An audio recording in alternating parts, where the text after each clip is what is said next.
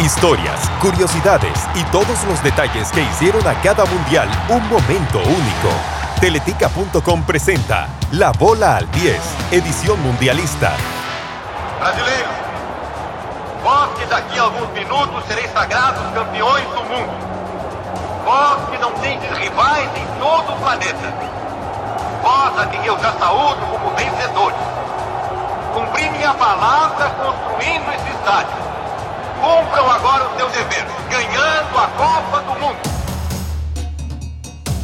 Brasil 50. Uruguay deja una herida imborrable y arruina la fiesta de Brasil. Volvían los tiempos de paz. La Segunda Guerra Mundial obligó a la suspensión de dos Copas del Mundo.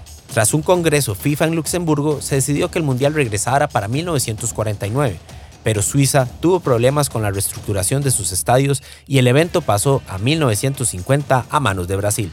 En homenaje a los 25 años de la presidencia del francés Jules Rimet, se decidió nombrar a la Copa con este nombre trofeo que curiosamente sobrevivió a la guerra escondido en una caja de zapatos debajo de la cama del presidente de la Federación Italiana, Ottorino Barassi. Para esta edición, 34 países participaron de las eliminatorias, menos Alemania y Japón, como consecuencia de la guerra, mientras que la Unión Soviética decidió no participar.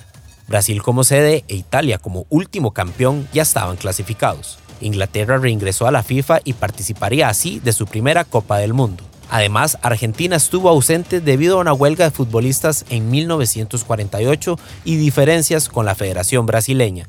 Escocia, Turquía y la India desistieron a asistir. Cuenta la leyenda que los hindúes no quisieron participar porque la FIFA los obligaba a jugar con botines y ellos estaban acostumbrados a hacerlos descalzos.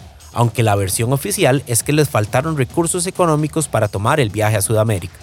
Con solo tres equipos, así se disputó el mundial más extraño que se recuerde, pues eliminó el formato de eliminatorias y dio paso a una fase final en forma de liguilla. El torneo tuvo cuatro grupos, dos de cuatro equipos, uno de tres y un insólito grupo de dos selecciones. El 24 de junio, Brasil y México inauguraron el torneo ante 170.000 espectadores en el flamante nuevo estadio del Maracaná, que los brasileños inauguraban para este certamen con el título de reducto más grande del mundo. Dentro de lo más sorpresivo para esta etapa fue la sonada derrota de Inglaterra ante los Estados Unidos por 0-1. Fue tan sorpresiva que los medios británicos creían que había un error tipográfico y al final publicaron que Inglaterra triunfó 10-1, que más tarde ratificaron.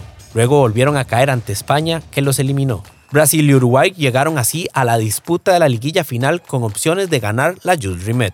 Los brasileños solo necesitaban un empate, mientras que los charrúas un triunfo. Sin embargo, el notorio triunfalismo de los brasileños generó un ambiente que al final los terminaría perjudicando por completo.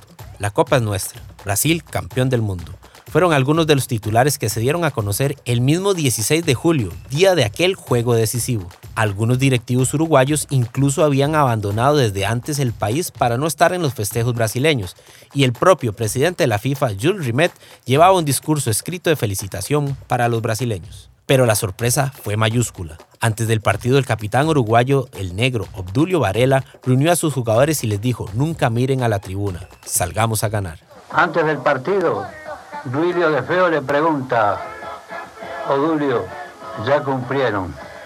Y Odulio le contestó, cumplimos si salimos campeones.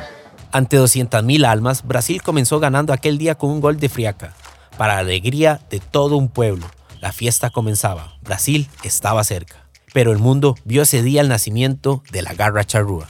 Al minuto 66, Alberto Schiaffino empató para los uruguayos y aún así Brasil seguía de carnaval, pues eran campeones del mundo.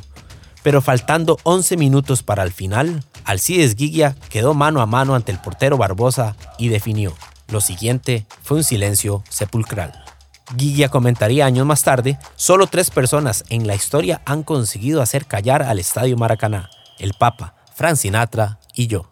Se abrió un poco el arco para salir a cortar el centro. Me dejó un hueco. Yo venía tan rápido y agarré y el hueco y pateé. Tuve la suerte de la pelota contra, contra el palo y el arquero. Eh, Vino el pitazo final y Uruguay había consumado la mayor hazaña de la historia, conocida hasta el otro día como el Maracanazo. La tristeza fue tanta que varios torcedores brasileños se quitaron la vida luego de la derrota. De ahí que el capitán Obdulio Varela admitiera que no celebró aquel título y se fue solo a un bar. Uruguay había consumado la mayor hazaña de la historia de los mundiales, el conocido maracanazo, como lo calificaría posteriormente la prensa. David había vencido a Goliat. Acá escuchamos al periodista y escritor Eduardo Galeano describiendo cómo vivió Obdulio Varela aquella hazaña. Y Obdulio Varela, el protagonista principal, desapareció. Se escurrió. Nadie sabe cómo se escurrió. Y después se supo que él se había ido a recorrer los bares de Río porque sentía una profunda tristeza que no sabía de dónde venía. Él que tenía la obligación de ser el más alegre de los alegres, porque había sido el protagonista principal de la hazaña. Y, él me dijo que sí, que era verdad lo que se decía. Él había pasado la noche del triunfo abrazado a los vencidos en los bares de Río. Y me lo, me lo contó diciéndome, yo los había odiado, Brasil jugó aquel día vestido de blanco y fue tanto el dolor de la derrota que prometió nunca más volver a jugar así. Uruguay lograba lo impensado y se consagraba por segunda vez en su historia, igualando a Italia como únicos bicampeones hasta ese momento.